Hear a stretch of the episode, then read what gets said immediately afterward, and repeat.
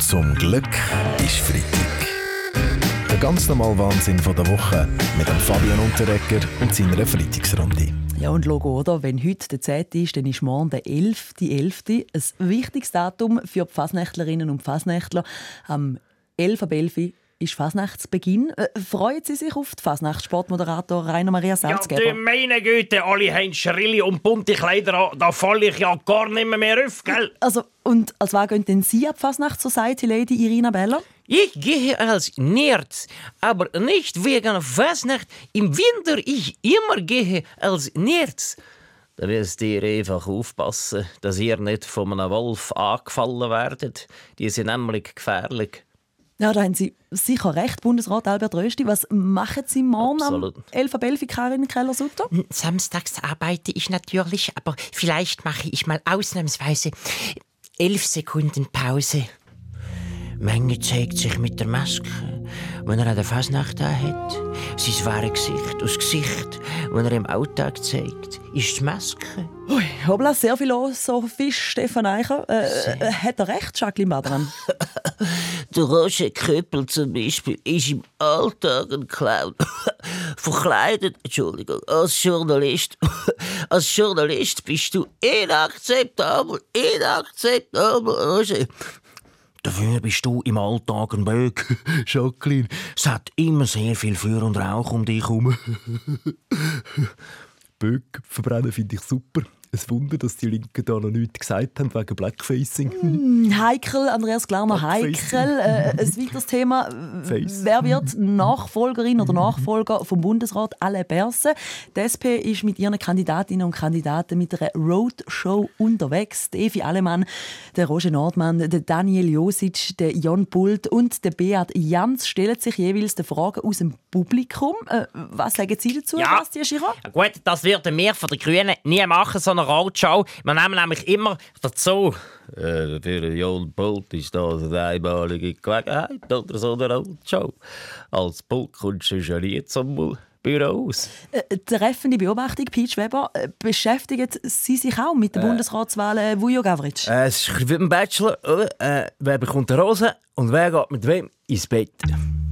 Zum Glück ist Freitag. Mit dem Fabian Unterrecker. Der Bundesrat, der Albert Rösti, der hat bekannt gegeben, dass die Seraffengebühren für die SRG auf 300 Franken sollen sinken. Die SRG die muss sparen. Was sagen Sie da dazu, Jacqueline Badran? ist inakzeptabel, inakzeptabel. Für den Kampf gegen Fake News braucht es nicht weniger, sondern mehr Geld. Jemand muss aufdecken, was die SVP-Blättchen immer für einen Kuckuck rauslassen. Gut, das stimmt natürlich nicht. Die Weltwoche hat recherchiert und herausgefunden, dass die Weltwoche das beste Medium ist. Wundert mich jetzt nicht, Roger Köppel. Äh, andere Frage, akzeptieren Sie, Andreas Glarner, den Vorschlag von 300 Franken? Ich bleibe bei der Halbierungsinitiative. Dann können wir nämlich auch die Gäste von der Arena halbieren. Wir nehmen nur noch die auf der rechten Seite. Die linke kannst du sowieso nicht brauchen. Ja gut, äh, ein Vorteil äh, hat die Halbierungsinitiative. Wir hätten denen Ausrede, äh, wenn wir mit der Nazi äh, noch mal eine halbe Seele Goal schießen. Ich weiss jetzt nicht, ob das äh, eine gute Idee wäre, Murat Yakin. Äh, äh, Christoph Ja, Blocher, auf was kann man beim SRF verzichten? Aufs Wetter? Wenn ich wissen wie das Wetter ist, mache ich das Fenster auf.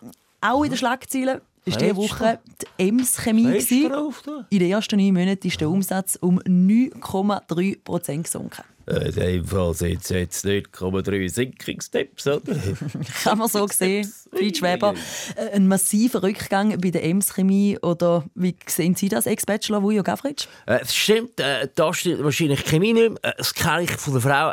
Gleichzeitig ist bekannt worden, dass die Dividende, die die Hauptaktionärinnen von der Familie Blocher 2022 bekommen haben, höher war als die Lohnsumme von über 2000 Ems Mitarbeitenden. Äh, Was sagen Sie dazu, Bastian Girard? Ja, mit dem abgezockten Geld von Ihnen und Ihren Geschwistern könnte man ja die Seraffengebühren der ganzen Schweiz finanzieren und mindestens 1 Million Bäume pflanzen. Nein, du drüben, du nein! Ich habe fast gedacht, ja, dass Sie das sagen, Frau Matullo. Äh, drin haben Sie noch etwas zu ergänzen, Christoph Blocher? ist wieder typisch von der Linken. Zuerst nach Emanzipation schreien und wenn mal eine Frau genug verdient, Sauer hat recht. Bei uns in der Familie herrscht eben Gleichberechtigung. Hallo, sie sagen? ist Freitag Gleichberechtigung. mit dem Fabian und der Ecker.